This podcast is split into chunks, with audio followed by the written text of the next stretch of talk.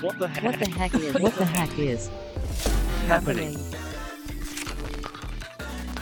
What the heck is happening? Hallo und herzlich willkommen im Podcast von Trending Topics. Wärmepumpe statt Öl- oder Gasheizung. Wer in ein neues Eigenheim zieht, der erwartet sich heute mittlerweile die Unabhängigkeit von fossilen Energien nicht nur aus ökologischen, sondern auch aus politischen Gründen. Davon profitieren wollen auch Startups, die eigene Wärmepumpen entwickeln und verkaufen. Eines davon ist Aera aus Schweden, das kürzlich mit 145 Millionen Euro ausgestattet wurde. Wie das Geschäft mit Wärmepumpen nun so läuft, darüber sprechen wir heute im Podcast mit Leonhard von Harch, dem CEO von Aera in Deutschland. Herzlich willkommen im Podcast. Ja, vielen Dank, Jakob. Bin sehr froh, hier zu sein. Genau, und an der Stelle auch äh, herzlichen Glückwunsch zum Geburtstag. Freut uns natürlich doppelt, wenn du an deinem Geburtstag uns ein Interview gibst. Ja, selbstverständlich. Ich könnte mir kein schöneres Geschenk vorstellen. Sehr gerne und äh, wir wünschen dir natürlich einen schönen Tag heute. Leni, in Deutschland, auch in Österreich bekommen wir das mit. Das Heizungsgesetz, das war ja höchst umstritten. Wenn Regierungspolitiker im Fernsehen auftreten, dann entschuldigen sie sich im laufenden Band noch mal dafür, wie das so gelaufen ist. Mittendrin in diesem Gesetz steckt natürlich die Wärmepumpe. Hat dir das jetzt genutzt oder geschadet? Also erstmal freut es mich, dass Sie sich anscheinend dafür entschuldigen. Das habe ich jetzt noch nicht so oft gehört und gelesen, aber ich glaube, es ist durchaus angebracht. Keine Sternstunde der deutschen Politik, würde ich mal sagen.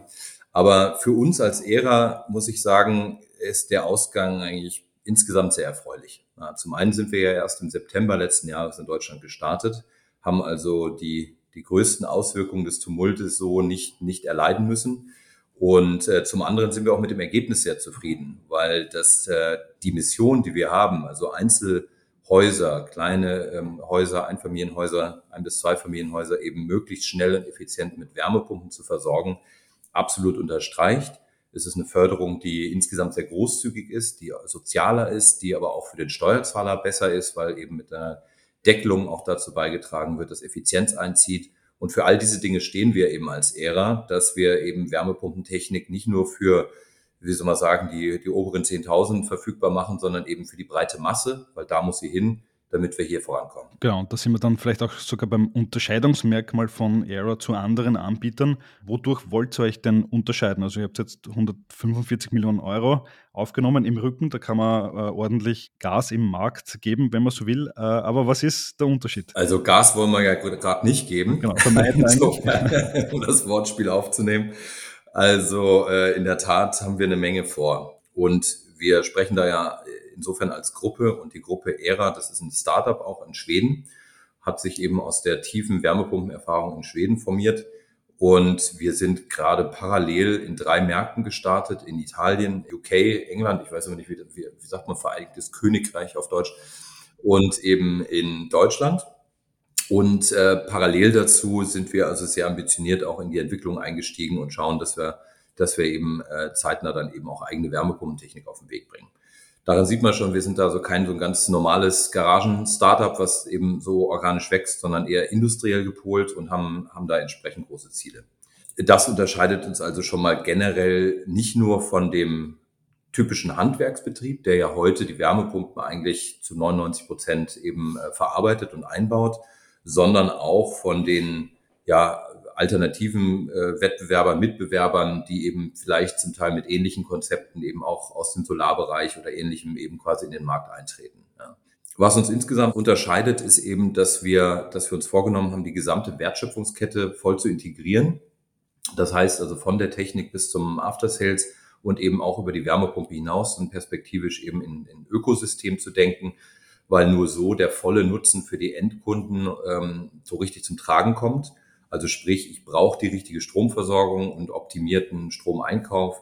Ich brauche eben auch modulares System, was, was perfekt aufeinander abgestimmt ist, damit eben die Wärmepumpe weiß, was die, was die Photovoltaikanlage auf dem Dach so erlebt und was drumherum passiert. Und das Ganze eben so zu verpacken, dass es ähm, auch nutzerfreundlich wird, dass es also für den Kunden eine durchgängige Kundenerlebnisreise dann eben auch wird. Da ist im Moment mal gelinde gesagt, die Messlatte im Markt nicht sonderlich hoch. Es ist alles extrem fragmentiert. Und wir gehen davon aus, dass wir einen guten Beitrag leisten können, indem wir das eben end-zu-end -end eben durchdenken und durchoptimieren. Dadurch wird es dann besser für den Endkunden. Es wird äh, deutlich günstiger, dann eben letztlich vom Energieverbrauch. Und ähm, es wird glaube ich, auch optisch ansprechender und so weiter. Okay, äh, klingt nach einer Mammutaufgabe. Ähm, fangen, wir vielleicht mal, fangen wir vielleicht mal vorne an. Ich glaube, aktuell vertreibt ihr noch die Wärmepumpen von anderen Herstellern, aber ihr wollt wirklich eigene Wärmepumpen bauen. Das klingt nach einer riesigen Aufgabe. Also Wärmepumpen bauen, produzieren, dann den Vertrieb machen und die Installation und dann vielleicht noch das Energiemanagement. Wie schafft ihr das alles? Also indem wir es uns sauber äh, ausdenken, sauber durchplanen, Top-Leute holen, die sehr viel Erfahrung mit sich bringen in den verschiedenen Bereichen. Also meine Erfahrung wäre jetzt eben nicht die Entwicklung und die, die, die, die, Produktion von, von Technik. Da gibt es andere, die können das extrem gut. Und da, glaube ich, haben wir eine ziemlich gute Führungsmannschaft zusammen, die äh, auch dadurch schon belegt, dass, wir, dass wir das können. Aber im Endeffekt ist es jetzt im Moment ein Plan, äh, den fahren wir jetzt sehr systematisch ab ich würde sagen, im letzten Jahr haben wir ziemlich gut vorgelegt und mehr oder weniger exakt punktgenau jeden Meilenstein auch äh, abgeliefert, den wir unseren Investoren auch versprochen haben. Auch das ist jetzt nicht ganz selbstverständlich für sämtliche, für, für, für normale Startups mal so gesagt. Äh, auch aus meiner persönlichen Erfahrung kann ich das, kann ich das erzählen. Also insofern, da sind wir sehr gut unterwegs. Trotzdem, ja, es ist eine große Aufgabe und äh, wie bei jeder Aufgabe ist eben entscheidend, dass man sie sinnvoll strukturiert, dass man sie in den richtigen Schritten abfährt und dass man aber auch vor allen Dingen schnell lernt, wenn mal was vielleicht nicht entsprechend des Planes äh, verfolgt. Ja, bisher sind wir da ganz gut unterwegs. Aber wenn du mich jetzt äh, in drei Jahren fragst, äh, wie haben wir das geschafft, da habe ich hoffentlich mehr zu berichten, wie es wirklich ging. Im Moment ist natürlich auch vieles davon noch in der Zukunft und damit eben Planung und ähm, noch mit einer gewissen Unsicherheit verhaftet. Okay, wenn ihr eine eigene Wärmepumpe baut, dann soll die sicher besser sein als die, was jetzt am Markt erhältlich sind. Ähm, wo kann man die Wärmepumpe heutzutage noch verbessern aus eurer Sicht? Das ist eine total spannende Frage und äh, natürlich auch eine, Frage, die wir häufig gestellt bekommen. Es ist ja nun nicht so, dass die Wärmepumpe nicht schon länger gibt. Da gibt es einen Haufen wirklich extrem erfahrene, tolle Unternehmen, die das schon seit Jahren auch bauen und optimieren.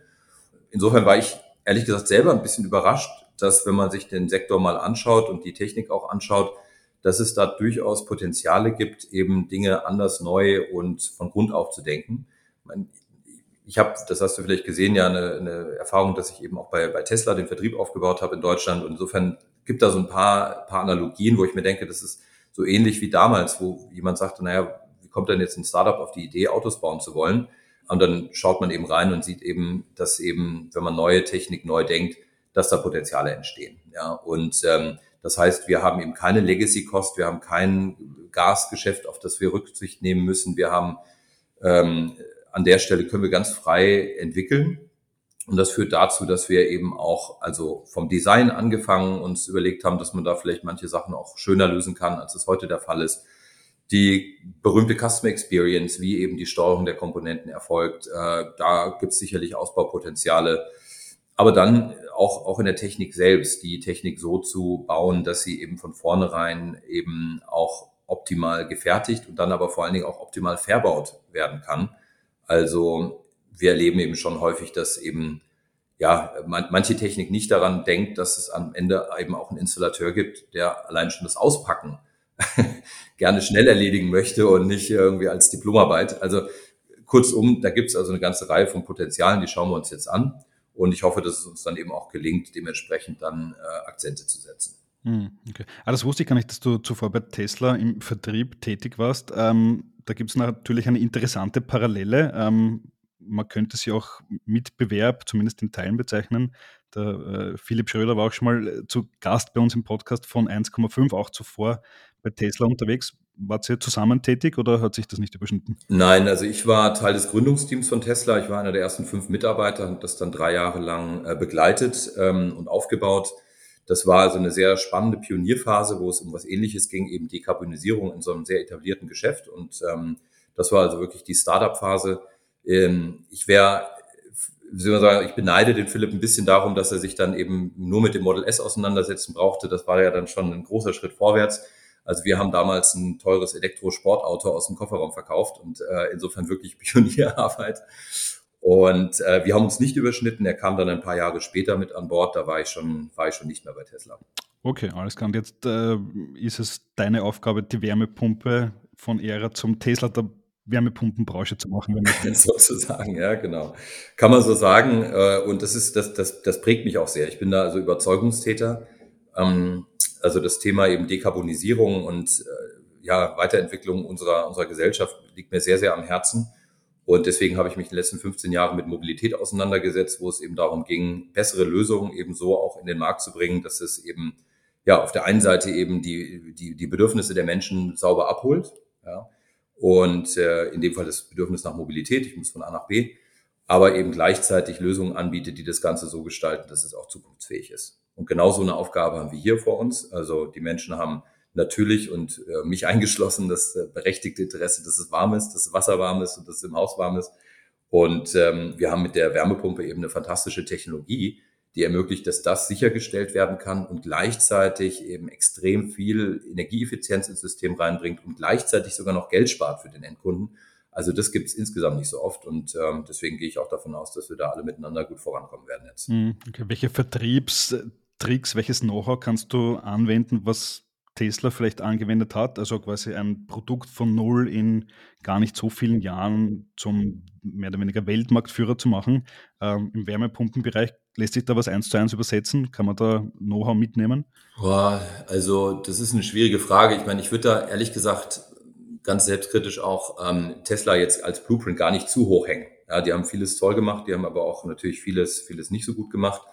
Ähm, ich glaube, das, was uns hilft und wo, was wir absolut ausnutzen wollen, ist natürlich diese, äh, diese End-to-End-Integration, die eben auch bei Tesla eine Rolle spielte, so dass ich eben sehr, sehr schnell reagieren kann, wenn ich in der, im Gespräch mit den Kunden, im, in der Installation Dinge erlebe, dann tun wir uns natürlich sehr viel leichter, das direkt im ganzen System umzusetzen, als es eben der Fall ist, wenn ich noch eine Großhandelsstufe und einen Hersteller und so weiter dann noch mit dabei habe. Das ist, äh, hören wir von unseren Mitarbeitern dass es manchmal eine mühsame Reise ist und man sich eben dann äh, nicht so schnell verbessert. Das wollen wir anders machen und ich glaube, das hat Tesla definitiv ausgezeichnet. Ähm, wo ich glaube, wo wir deutlich besser sein können als das, was Tesla geschafft hat, ist eben eine, also dass wir, dass wir vor allen Dingen auf die Erfahrungen der Experten mehr hören. Ähm, wir sind damals angetreten mit, ja, alles, alles, was im Markt ist, ist Quatsch. Wir machen es ganz anders. Und das ist auch wichtig, ja, wenn man da neu denkt und neu, neu überlegt muss man natürlich jeden Stein umdrehen und sagen, okay, es wurde immer so gemacht, aber gibt es einen Grund dafür oder gibt es bessere Lösungen? Und das machen wir natürlich. Aber gleichzeitig gibt es eben auch viele Erfahrungswerte, die eine Rolle spielen und die wichtig sind.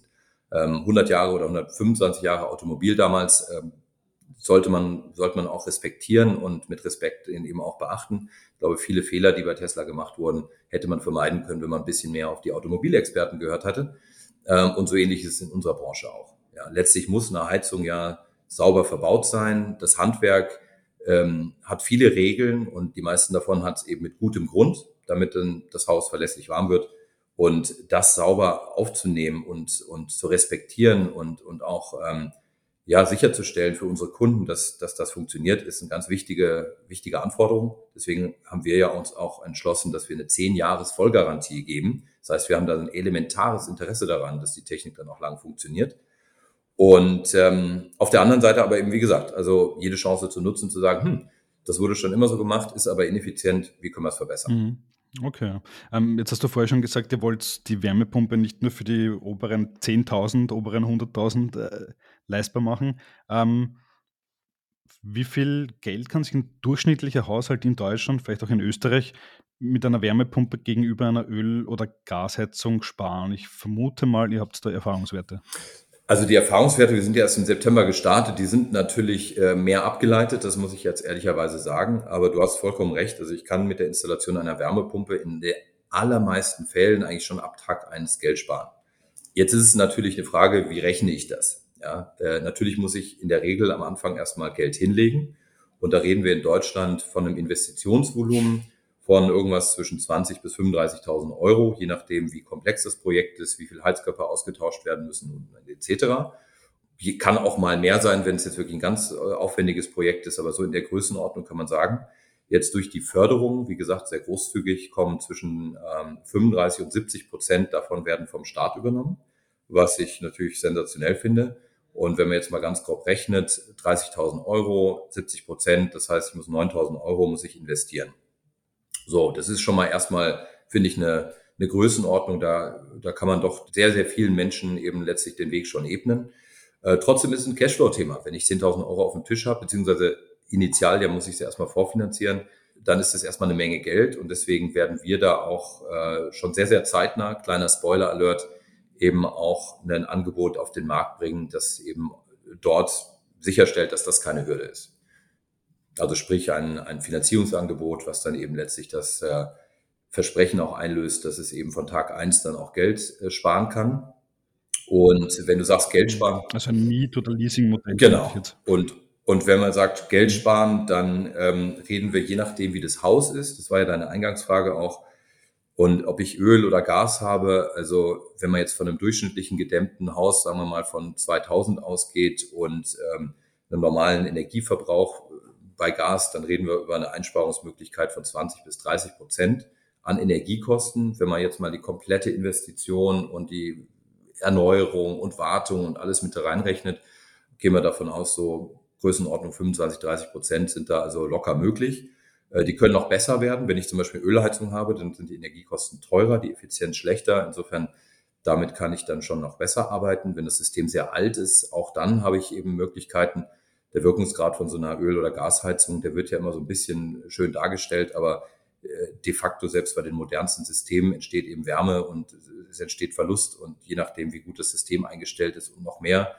Also da kriege ich eben oftmals für die Kilowattstunde in Fossil vielleicht sogar nur 80, 90, also eine 0,8, 0,9 Kilowattstunden in Wärme wieder raus. Ähm, Im schlimmsten Fall, im besten Fall ist es irgendwas um die knapp 100 Prozent. Da wird dann gerne so getan, als ob es auch 110 Prozent werden können. Die Rechnung habe ich noch nie ganz verstanden, weil Physik habe ich eigentlich immer gut aufgepasst. Also von dem her, ich glaube, da, da haben wir für die allermeisten Menschen eine absolut gute Botschaft. Heute investieren, sofort Geld sparen und gleichzeitig noch der Umwelt das Gutes tun. Also ich glaube, es ist ein ganz gutes Angebot. Okay, also eigentlich ein No-Brainer, irgendwie so eine Win-Win-Win-Situation. Trotzdem gibt es nach wie vor Vorbehalt gegen die Wärmepumpe. Ähm, ich glaube, eines davon ist, dass sich die Leute, die sich überlegen, ein wenig davor fürchten, wie dann die Stromrechnung aussieht. Also auf der einen Seite fällt natürlich Kosten für Gas, Öl weg. Auf der anderen Seite braucht das Ding trotzdem Energie, also Strom.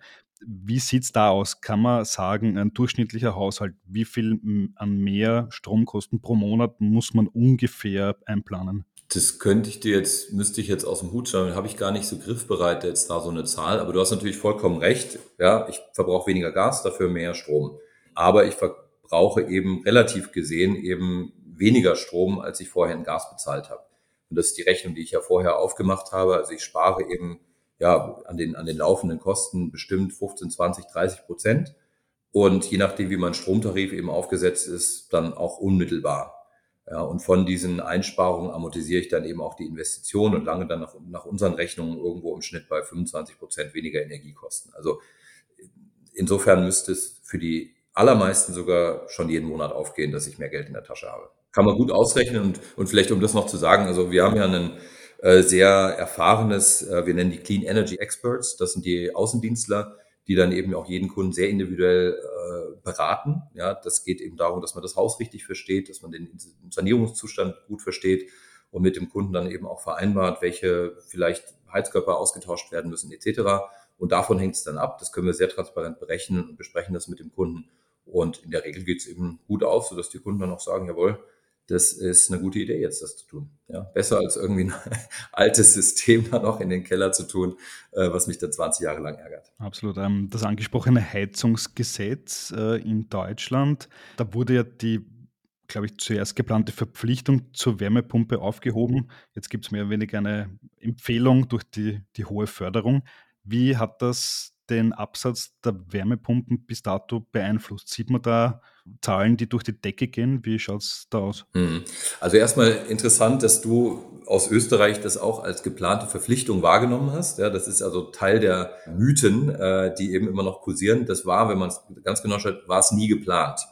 Also es war nie geplant, dass jemand quasi ein funktionierendes System sofort rausreißen und irgendwie verpflichten irgendwas machen muss. Hm. Zumindest in der Verkürzung mancher Schlagzeilen konnte man das vermuten. Ja. Absolut, absolut. Gut, und da bist du nicht alleine, sondern das ist tatsächlich eben auch genau äh, Teil der Verunsicherung, die entstanden ist. Ja. Das wurde also wahnsinnig politisch eben aufgeblasen und, und, und instrumentalisiert, zum Teil eben weit über die Faktengrenze hinaus. ähm, und beschreibt aber tatsächlich eben auch diese, diese Verwirrung.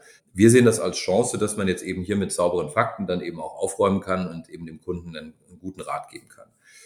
Ich hatte ja eingangs gesagt, für uns war es nicht so ein Problem, weil wir eben da gerade erst in der Findungsgründungsphase waren. Wir haben dann im September den Vorhang geöffnet, angefangen, Wärmepumpen zu verkaufen. Das auch sehr erfolgreich, haben angefangen auch zu installieren. Es gab eine Menge Kunden, die sehr froh waren, dass wir ihnen auch sehr kurzfristig helfen konnten. Das war natürlich auch ein Privileg in der frühen Phase, dass wir Kapazität bereitgestellt hatten und die ersten Kunden konnten sich sozusagen dann den Tag aussuchen. Und das war insofern für uns eher vorteilhaft. Ähm, in Summe für den Markt war es eine große Herausforderung. Die ganzen Marktteilnehmer hatten sich auf einen großen Hochlauf eingestellt. Der kam dann nicht, der ist dann wirklich äh, komplett zum Erliegen gekommen. Und ich glaube, wenn man da jetzt mit großen Stückzahlen im dritten, vierten Quartal gerechnet hatte, dann, dann, äh, dann, dann hatte man wirklich eine Herausforderung. Die ist uns glücklicherweise erspart geblieben. Aber was man jetzt schon sieht, die Gesamtnachfrage ist eben deutlich zurückgegangen, so dass eben der, der Backlog, also die, die Anzahl der verkauften, noch nicht installierten Einheiten, die vom letzten Jahr jetzt in dieses Jahr übertragen wird, deutlich geringer ist, als es zum Beispiel letztes Jahr der Fall war. Und deswegen gehen nach meinem Verständnis auch alle davon aus, dass zwischen 23 und 24 der, der Markt eher so ja, stagniert da reden wir über Größenordnung 300.000 300 Luftwasserwärmepumpen, die erwartet werden äh, für letztes Jahr, aber eben auch dann für dieses Jahr. Werden wir sehen. Aber in der Tat für die Branche eine Riesenherausforderung. Und ich hoffe, dass der, der Knoten jetzt auch endgültig dann damit jetzt auch geplatzt ist. Ja, also dann doch, glaube ich, deutlich unter den anvisierten 500.000 Stück, die installiert hätten werden sollen. Ja, das war ja auch mal eine große Zahl, die irgendwann in den Raum gestellt wurde. Ich glaube, die wäre für 24 auch so eine Herausforderung geworden, vielleicht dann Richtung 25. Ähm, aber in der Tat, also da sind wir noch ein Weilchen von weg. Und ja, also es ist gut, dass wir jetzt nach, nach vorne schauen können und das Kuddelmuddel im letzten Jahr äh, hoffentlich jetzt auch komplett hinter uns liegt, sodass wir jetzt ans Arbeiten kommen können und die verlässliche, die Planungssicherheit haben, die wir alle brauchen. Okay, jetzt sitze ich äh, natürlich in Wien und auch äh, in Österreich wird über Wärmepumpen äh, nachgedacht. Auch hier gibt es jetzt eine dicke staatliche Förderung. Logische Frage an dich, österreichischer Markt, spannend für euch? Kurze Antwort, definitiv. Und bisschen längere Antwort, wie wäre mir auch persönlich natürlich ein, ein Anliegen. Ähm, ich habe ja irgendwo auch österreichische Wurzeln und äh, habe Familie in Österreich. Insofern, also das, das wäre sehr, sehr naheliegend. Aber meine persönlichen Wünsche, die spielen jetzt gar nicht so die Hauptrolle. Aber klar, das werden wir uns dann anschauen. Aber, sage ich gleich dazu, ähm, wir haben jetzt erstmal eine ganze Menge zu tun, um eben unseren Betrieb hier in Deutschland, in den drei Regionen, die wir hier abdecken, äh, beziehungsweise zwei, die wir heute abdecken. Die dritte kommt jetzt im ersten Quartal noch hinzu. Und da haben wir eine ganze Menge zu tun, um den Markt erstmal aufzuziehen. Ähm, insofern dann, dann gibt es noch eine andere Hälfte von Deutschland, die wir natürlich auch nicht vernachlässigen wollen. Das wäre so mal grob geschnitten das, das Programm fürs nächste Jahr. Und insofern, äh, ja, habt ihr, habt ihr noch ein bisschen Schonfrist da in Wien und in Österreich, bis wir dann, bis wir dann versuchen, unser Angebot dann auch euch schmackhaft zu machen. Ja. Okay, also vielleicht 2025 Ära in Österreich. Wir werden, liebe Hörerinnen, euch dann informieren, wenn es soweit ist. Ich finde es ganz spannend, wie Era eigentlich entstanden ist. Äh, da gibt es ja diesen Company Builder Vargas in Schweden und die haben ja die Finger im Spiel auch bei Northvolt, bei H2 Green Steel, beides äh, Riesenunternehmungen im Batteriebereich, im Bereich grüner Stahl, mittlerweile mit Milliarden ausgestattet. Jetzt wird Era quasi äh, nachgezogen im Wärmepumpenbereich.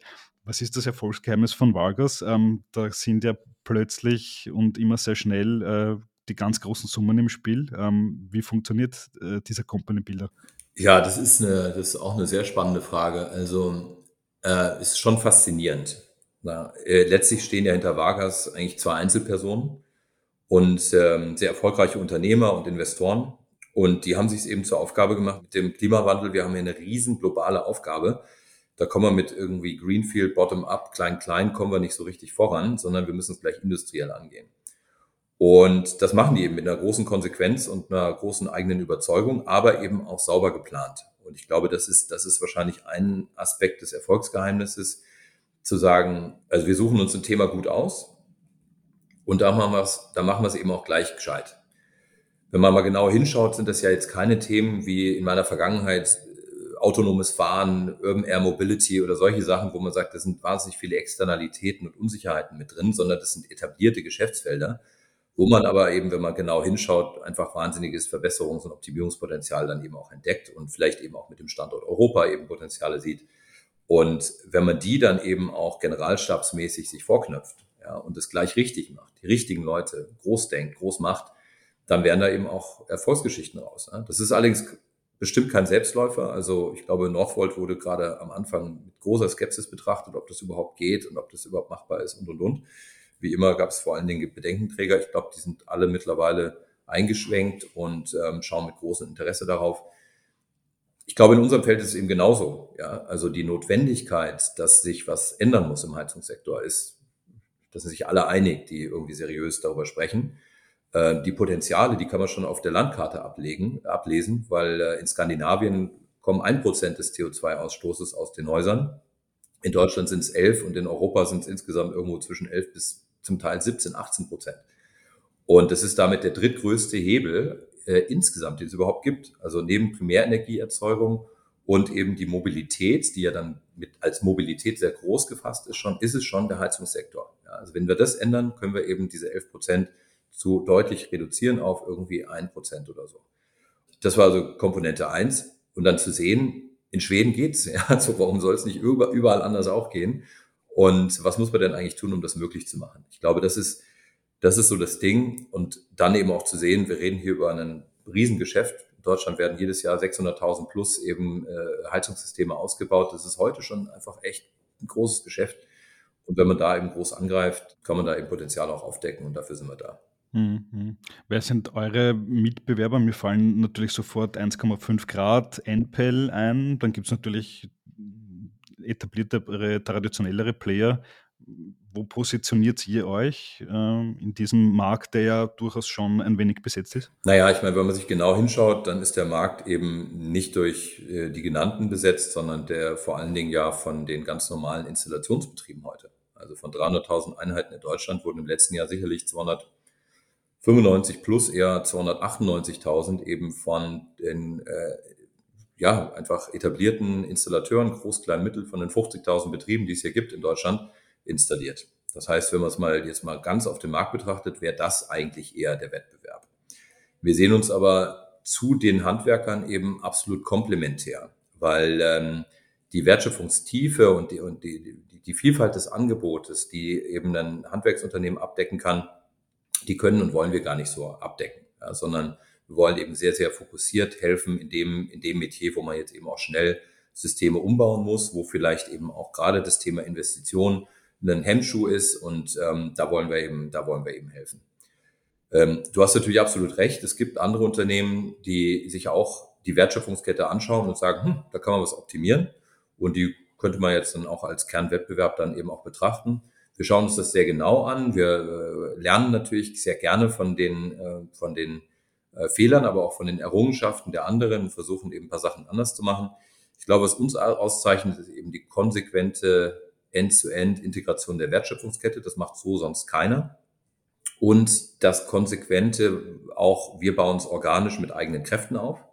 Wir akquirieren jetzt also auch nicht, nicht in einer Tour eben Unternehmen, ähm, sondern glauben eher daran, dass wir es rein organisch eben aufbauen. Wir äh, haben ein tolles Angebot für Mitarbeiterinnen und Mitarbeiter, die sagen, ich möchte damit auf die Reise und bauen das dann eben so auf. Das hat viele Vorteile, hat auch Nachteile, weil es geht nicht ganz so schnell.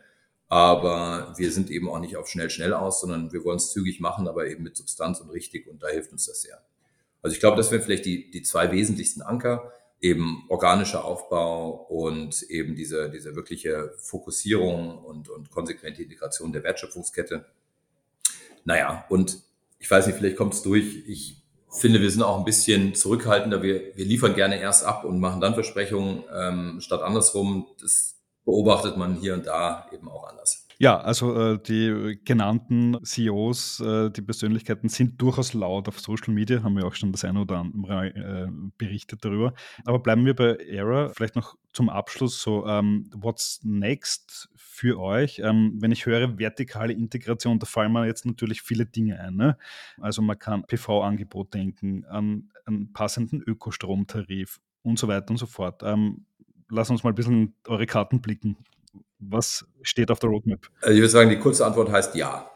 Alles das, okay. Ja, ja aber äh, trotzdem, also ich sagte es ja schon, Ökosystem, da sind wir auch nicht alleine. Ne? Das, das haben wir jetzt nicht erfunden. Das, da gibt es also eine ganze Reihe von Anbietern, die das genauso denken und auch richtigerweise für den Endkunden und genauso denken wir darüber auch nach. Jetzt geht es darum, das eben sauber in der richtigen Reihenfolge eben auch zu ermöglichen. Da haben wir eine ganze Menge vor. Die Komponenten Photovoltaik, eben Speicherlösung, also Batteriespeicherlösung, auch Ladesystem, Stromtarif, die sind quasi gesetzt. Äh, dazwischen eben die Frage, wie man mit dem Home Energy Management System umgeht. Das ist ja auch eine der, der zentralen Gretchenfragen in der gesamten Industrie. Also da haben wir ein paar Ideen, die kann ich jetzt so noch nicht so detaillieren. Aber äh, wie gesagt, die Antwort ist ja. Und ich glaube, man darf sich da freuen, dass wir auf der einen Seite jetzt äh, bald schon, also wir reden da nicht über, über jetzt irgendwie äh, viele Monate, da schon ein paar neue Ideen verkünden werden, was wir dann eben haben. Ja, und auf der anderen Seite freuen wir uns dann, dass du bestimmt dann sagst, Mensch, da lohnt sich ja noch mal ein zweites Mal drüber zu sprechen. Äh, weil das war ersten, beim ersten Auftrag zu, zu kryptisch. Und da kommen wir dann gerne wieder und dann kann ich ein bisschen mehr aus dem Nähkästchen plaudern, als das jetzt ja möglich ist. Ja, absolut. Ja. Also ähm, wenn ich mir alleine nur das Portfolio von Vargas so anschaue, da gibt es ja Synergien noch und nöcher. Also mit Northvolt, Batteriespeicher, passt ja gut zusammen, oder? Ja, das ist uns auch aufgefallen. Stimmt, hast recht. Alles klar. Super. Dann äh, vielen, vielen Dank fürs Interview und äh, ich nehme dich beim Wort. Wenn es wieder was Neues gibt, dann sprechen wir uns wieder. Herzlichen Dank, Jakob. Hat Spaß gemacht, gute Fragen äh, und jederzeit gerne wieder macht Spaß, so einen Austausch zu pflegen. Und wir hoffen natürlich, wie gesagt, bald auch Österreich dann mal anklopfen zu dürfen. Perfekt. Vielen Dank fürs Interview. Danke. Ciao. So, das war die heutige Folge des Trending Topics Podcast. Wenn es euch gefallen hat, lasst uns doch vier, fünf Sterne als Bewertung da und folgt dem Podcast auf Spotify, Apple Music und Co. Für Anregungen, Kritik, Feedback oder Wünsche zu zukünftigen Gästen schickt uns jederzeit gerne eine Mail an feedback at trendingtopics.at. Weitere News zu allen Inhalten gibt es natürlich tagesaktuell auf trendingtopics.de Video. Danke an dieser Stelle an Geocast für die tolle Post-Production. Euch danke fürs Zuhören. Bis bald.